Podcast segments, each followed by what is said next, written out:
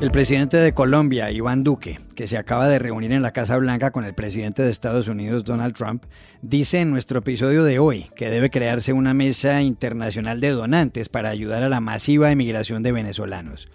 Duque habla también de la polémica de la ONU con el gobierno que él encabeza.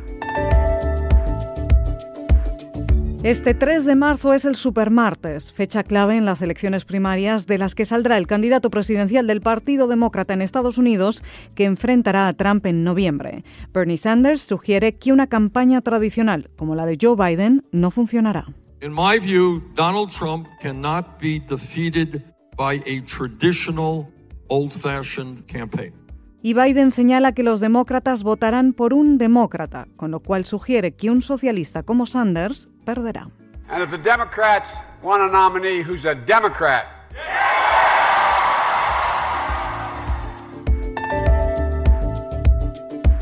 En Argentina, el presidente Alberto Fernández anuncia que presentará un proyecto de ley para legalizar la interrupción voluntaria del embarazo. ¿Qué hay detrás de esta iniciativa del inquilino de la Casa Rosada? ¿Tendrá éxito? Hola, soy Juan Carlos Iragorri. Bienvenidos a El Washington Post.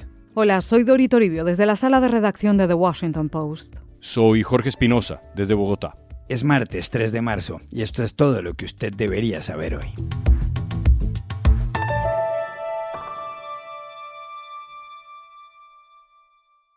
Colombia enfrenta el mayor desafío migratorio del hemisferio occidental en la era moderna los millones de venezolanos que huyen del régimen de Nicolás Maduro por razones humanitarias. Así lo ha afirmado el presidente colombiano Iván Duque en una columna para Post Opinión. Duque señala que en Colombia hay alrededor de 1.700.000 venezolanos y recuerda que mientras la comunidad internacional ha gastado 7.400 millones de dólares en ayudar a los refugiados sirios, a los emigrantes de Venezuela les ha destinado solo 580 millones de dólares. Iván Duque acaba de llegar a Washington y se irá en las próximas horas y lo tenemos con nosotros en el post. Presidente Duque, gracias por atendernos. Gracias Juan Carlos, es un placer estar en el podcast del Washington Post. Presidente, usted se reunió hace pocas horas con el presidente Donald Trump en la Casa Blanca. ¿Llegaron a algún acuerdo concreto sobre las ayudas de Estados Unidos y de la comunidad internacional para atender a la enorme migración venezolana? En primer lugar, Juan Carlos, creo que los Estados Unidos han tenido una postura activa y comprensiva frente al fenómeno de crisis migratoria que se está viviendo. Ellos han facilitado el buque Comfort para la atención de migrantes, han movilizado medicinas, han movilizado recursos de atención para niños que padecen de desnutrición y también ha participado en el desarrollo de instrumentos financieros en el Banco Interamericano de Desarrollo, en el Banco Mundial y a través de instrumentos bilaterales. Yo creo que hoy lo que tenemos que trabajar con los Estados Unidos y con otros países es que tengamos una verdadera mesa de donantes que movilice recursos en grandes cantidades y recursos rápidos, particularmente para la atención de migrantes en términos de salud, educación, nutrición, etcétera. Pero yo creo que ese esfuerzo se está materializando. Lo que necesitamos también es que los países de la Unión Europea entren rápido a este proceso y podamos movilizar rápidamente recursos. Presidente, la Oficina de Derechos Humanos de la ONU va a presentar esta semana en Ginebra un informe donde se refiere a la muerte de líderes de derechos humanos en Colombia, donde dice que el escuadrón antimotines debería depender del Ministerio del Interior y no de la policía, y donde habla incluso de los llamados PEDETs, que son programas de desarrollo en zonas olvidadas del país. Un senador de su partido político, presidente, Ernesto Macías, que fue además presidente del Congreso, dice que la ONU debería irse de Colombia. ¿Usted está de acuerdo con eso? Juan Carlos, en primer lugar, yo tengo autoridad moral para hablar de este tema porque trabajé en la Organización de Naciones Unidas. Yo tengo un respeto por las distintas oficinas, por las distintas agencias, por el trabajo que desarrollan. Lo que yo he formulado son críticas muy claras a aspectos del reporte que trascienden, o más que trascienden, que sobrepasan el mandato de la oficina. A mí me parece, primero, que es absolutamente contradictorio que la Oficina del Alto Comisionado para los Derechos Humanos cuestione el avance de los PEDETs cuando hay una oficina que tiene un mandato exclusivo y además un mandato preciso para esas materias como es la misión de verificación sobre la implementación de la política de paz con seguridad que en los reiterados reportes que ha presentado al Consejo de Seguridad de Naciones Unidas ha sido contundente en los avances que hemos tenido en los PEDET. Entonces me parece que ahí se excede el mandato. También he dicho que se excede el mandato cuando la oficina dice que la policía debería pasar al Ministerio del Interior. Ese no es el mandato, pero adicionalmente es un asunto de soberanía institucional de nuestro país y por eso he manifestado mi desacuerdo. Y por otro lado, me parece que la oficina nada reconoce los esfuerzos que se han hecho con el plan de acción oportuna para enfrentar los asesinatos de líderes sociales que han tenido reducciones, inclusive dicho por la Defensoría del Pueblo. Entonces me parece que el no mostrar esos esfuerzos, ni hablar de los números de CIPRAT y de CERREM que se han hecho con efectividad en el territorio, puede mostrar un sesgo. Y yo creo que esos debates hay que darlos con mucha precisión. Nosotros lo haremos también en el Consejo de los Derechos Humanos de Naciones Unidas y no dejaremos de levantar nuestra voz donde lo consideremos. Pero en ningún momento nosotros estamos pidiendo que la oficina se cierre ni que se deje cumplir con el mandato. Lo que estamos pidiendo es que se cumpla el mandato, que no se exceda y que no existan sesgos en las opiniones que emite esa oficina. Gracias, presidente Iván Duque, por haber estado en el Washington Post. Juan Carlos, ha sido un placer estar aquí en el podcast del Washington Post. Mis mejores deseos para usted y para todos los oyentes.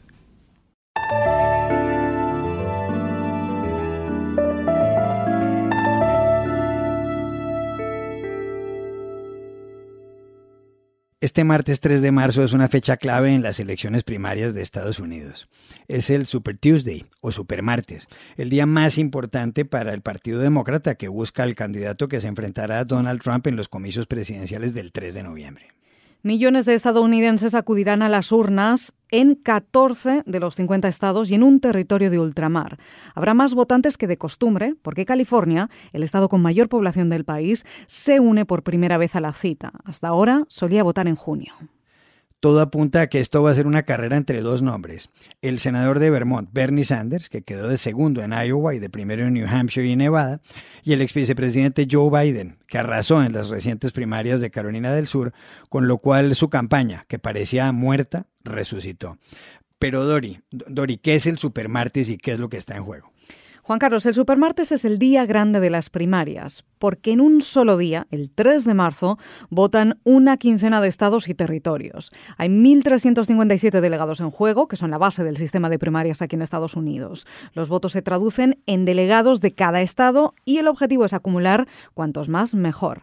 Para que tengamos una referencia, hacen falta 1.991 delegados para ganar y convertirse en el candidato presidencial demócrata, de un total de 3.900 179. Es decir, el supermartes hay en juego un tercio de los votos totales en un día y están repartidos por todo el país en estados muy diversos, de Alabama, Arkansas, Colorado, a Maine, Massachusetts, Carolina del Norte, Virginia, la Samoa Americana y los dos estados más grandes, con más delegados en juego, que son Texas y California. Es difícil que de este supermartes salga ya el ganador de las primarias, porque aún está todo muy dividido, pero sí lo que vamos a ver es algo más de claridad cómo se consolidan los liderazgos y cómo se debilitan los que ya no tienen opciones. Sobre todo lo que veremos es cómo avanzan esas matemáticas y quién tiene más opciones de alcanzar, si es que lo hay, esa cifra mágica de 1991 delegados para ser nominado como el candidato presidencial demócrata en la próxima convención del partido, que se celebrará en julio en Wisconsin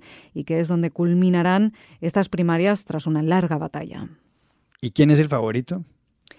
Bueno, las cosas están muy reñidas y en evolución. Bernie Sanders lidera las encuestas en un mayor número de estados, también en Texas y en California, que son los que más peso tienen, porque el primer mes de las primarias, que fue febrero, le fue muy bien. Ganó New Hampshire y Nevada, además de casi empatar en Iowa.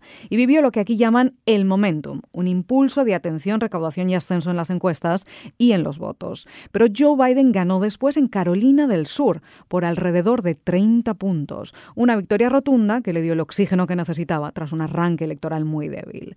Varias campañas de otros moderados se han suspendido en las últimas horas desde entonces, como la del exalcalde de South Bend, Indiana, Pete Buttigieg, o la de la senadora Amy Klobuchar, dando su apoyo al ex vicepresidente que llega con impulso al supermartes, con el apoyo del establishment, de los pesos pesados del partido, y con un campo mucho más despejado en el espectro ideológico del centro para los votantes. Pero aún tenemos que ver de cuánto es ese impulso.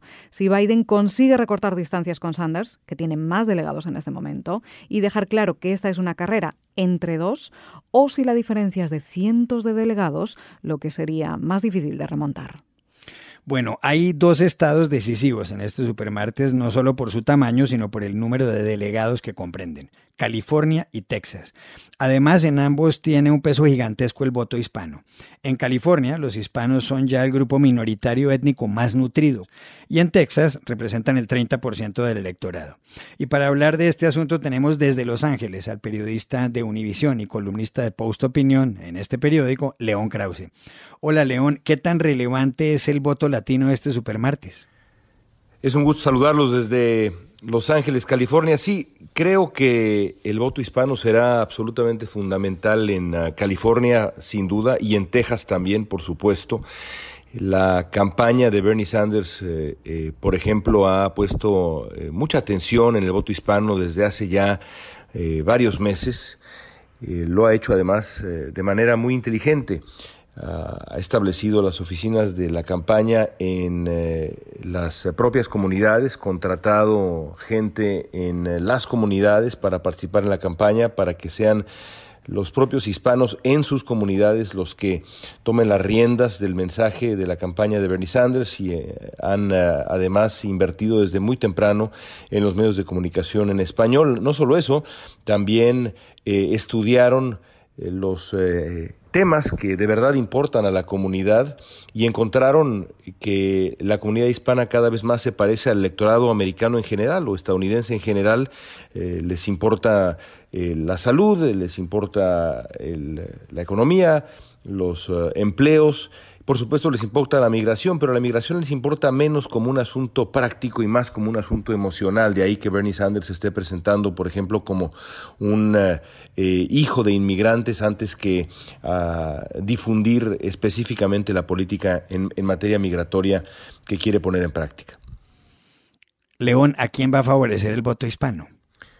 Me parece que por la razón que explicaba yo hace, hace un minuto, el eh, electorado hispano eh, beneficiará sobre todo a Bernie Sanders. La diferencia entre las dos campañas, la campaña de Sanders y la campaña de Biden, en cuanto al electorado hispano, eh, ha sido de verdad inmensa. Una campaña ha sido inteligente, se ha enfocado en el voto hispano con profunda seriedad y con inteligencia, como ya describía yo, mientras que la campaña del vicepresidente Biden ha sido eh, todo lo contrario. Eh, no, ha tenido presencia en los medios de comunicación, el propio candidato no ha estado lo disponible que debió haber estado para los medios de comunicación en español. Ha sido francamente un misterio la manera como eh, Joe Biden ha eh, pues manejado su campaña en cuanto al, al voto hispano que ahora en California y en Texas, como lo ha sido en otros estados, lo fue en Nevada y lo será en varios más, será fundamental en las primarias demócratas y creo que podría hacerlo también en la elección de noviembre.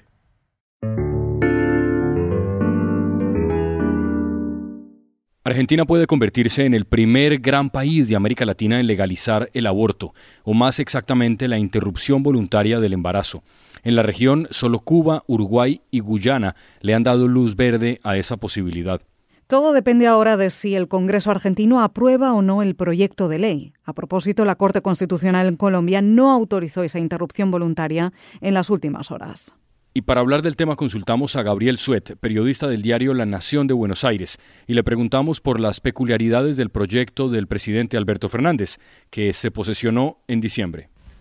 Una primera particularidad del proyecto es que es un proyecto de legalización eh, es decir, no es un proyecto solo de despenalización, sino que además de eliminar esto, el aborto como figura eh, del Código Penal, lo que hace es eh, garantizar que el aborto va a poder realizarse en las entidades del sistema de salud.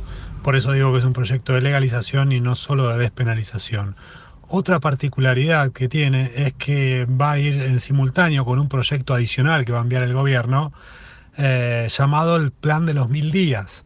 Con esto el gobierno lo que este, propone es garantizar que aquellas mujeres que quieran tener un hijo, que estén embarazadas en situación de pobreza y que quieran seguir adelante con ese embarazo, puedan hacerlo con una ayuda del Estado, tanto durante el, durante el embarazo como durante los eh, primeros meses eh, de vida de ese, de ese chico. Eh, esto es una apuesta a una búsqueda del equilibrio que hace el presidente para que el proyecto de legalización del aborto pueda avanzar con más facilidad en el Congreso. También le preguntamos sobre las posibilidades de que el Congreso apruebe el aborto en el país del Papa Francisco. Es difícil hacer un pronóstico certero porque sin duda que las posiciones están muy parejas, así como pasó en el 2018, eh, cuando finalmente fue mm, rechazado el proyecto que se debatió en ese año sobre legalización. En este año también las posiciones están muy parejas en las dos cámaras. Eh, en ese año, en el 2018, se aprobó en la Cámara de Diputados y quedó rechazado en el Senado. Ahora también aparece la Cámara de Diputados con una mayoría eh, más clara a favor de la legalización y en la Cámara de Senadores una situación mucho más pareja. Eh, actualmente hay un voto de diferencia en los conteos previos en contra de la legalización, pero sin duda la postura más decidida que está mostrando el Ejecutivo podría ser modificar ese escenario. En el 2018 el gobierno de Macri eh, adoptó una postura prescindente eh, y dejó que cada diputado del oficialismo y cada senador eh, eligiera cómo votar.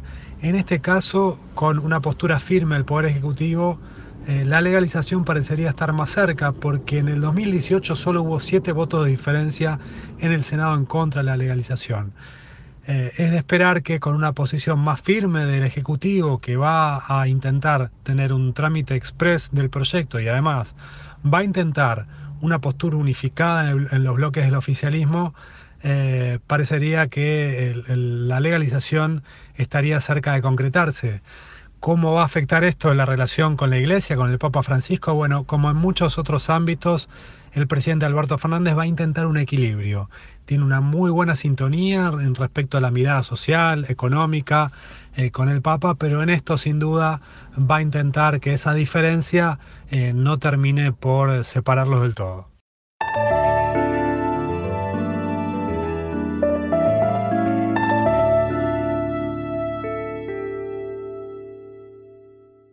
Hace pocos días se suscitó una polémica en Washington en torno al embajador del Perú ante la Casa Blanca y candidato a la Secretaría General de la OEA, Hugo de Cela. En algunos medios de comunicación señalaron que De Cela consideraba que para solucionar la crisis venezolana era necesario acercarse al régimen cubano. Después hubo algunas aclaraciones. Tenemos a Hugo de Cela aquí en el estudio de The Washington Post. Embajador, muchas gracias por haber venido. Al contrario, gracias por la invitación. Embajador, si usted resulta elegido este año como secretario general de la OEA en reemplazo de Luis Almagro, ¿cuáles serían las dos cosas más importantes que haría en la organización? Bueno, lo primero sería devolver la organización a sus dueños, que son los países miembros. Por consiguiente, tendré una reunión con ellos para tratar de definir prioridades, sin perder de vista que estas prioridades tienen que responder a lo que dice la Carta de la OEA, es decir, tener presencia en lo político, en derechos humanos, en desarrollo y en seguridad. Para algunos, la estrategia inicial frente a Venezuela del Grupo de Lima, del que usted ha sido un gran impulsor, no ha funcionado. ¿Piensa ahora ese grupo hablar con países amigos del presidente Nicolás Maduro?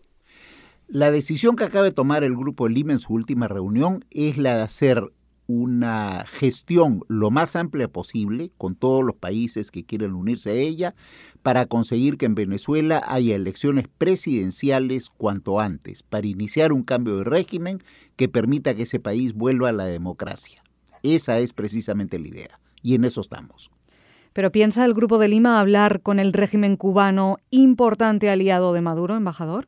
Bueno, en la reunión del grupo no entramos a hablar de países específicos, pero yo lo que diría es que el criterio es que todos los países que quieran que haya elecciones presidenciales en Venezuela cuanto antes y que nos puedan ayudar a conseguir este objetivo son bienvenidos. En Nicaragua, el país de Rubén Darío, ha muerto el poeta y también sacerdote Ernesto Cardenal. Tenía 95 años.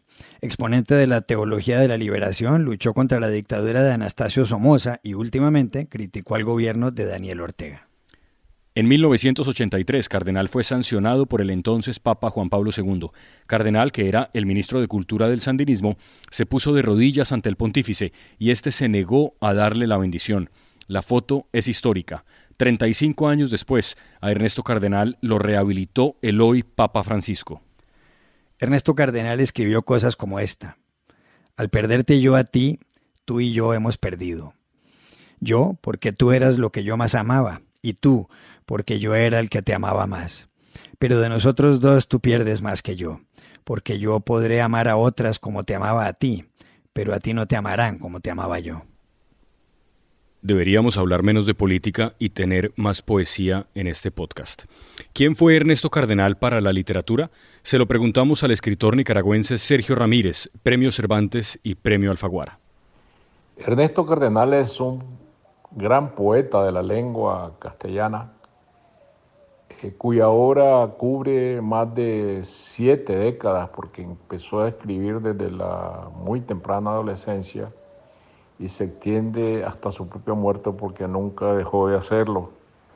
Y a lo largo de su escritura va tocando muy diversos registros en la medida que el tiempo pasa, desde su poesía amorosa, donde destacan sus ingeniosos epigramas, a su poesía en la que toca los temas históricos del pasado y contemporáneos, la historia prehispánica, la historia colonial, la historia de las dictaduras en Centroamérica, la revolución en la que él participó en Nicaragua y, en fin, por último, su gran canto al universo y a Dios, que es el Cántico Cósmico, una obra que, en la que se empeñó hasta el final de, sus días, porque siempre siguió agregándole poemas.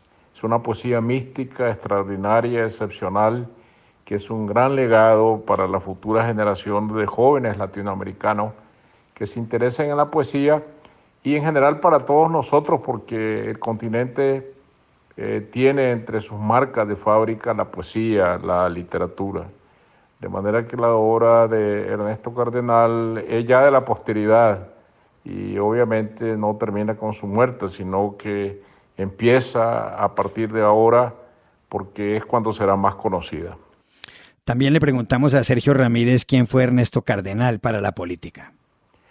A lo largo de su vida, Ernesto Cardenal mostró una rebeldía natural que comenzó también desde joven cuando se sumó a la rebelión contra la dictadura de Anastasio Somoza en 1954, varios de sus compañeros de conspiración cayeron asesinados después de ser torturados entonces, y algunos de sus más célebres epigramas políticos nacen de esta experiencia que él continuó en su lucha contra Somoza, la primera dictadura que ha sufrido Nicaragua, y después la, contra la dictadura actual, contra la cual se rebeló eh, de la misma manera, con la misma energía, con la misma integridad moral. Esta integridad moral es la que marcó la vida de Ernesto Cardenal y no debemos olvidar que detrás de esta poesía hay un hombre íntegramente moral, un hombre dueño de una ética extraordinaria. Y es también como debemos recordar a Ernesto que se eh, juntó su vida a la de las grandes causas, a las que él creyó por las cuales valía la pena eh, luchar del lado de los más pobres del continente y esto también está exaltado en su propia poesía, la idea de una justicia eh, social que no debería ser abandonada nunca por nadie, según sus propias palabras y según su poesía. De manera que en este doble sentido y en el sentido religioso, que sería un tercero muy importante, completamos la figura de Ernesto Cardenal.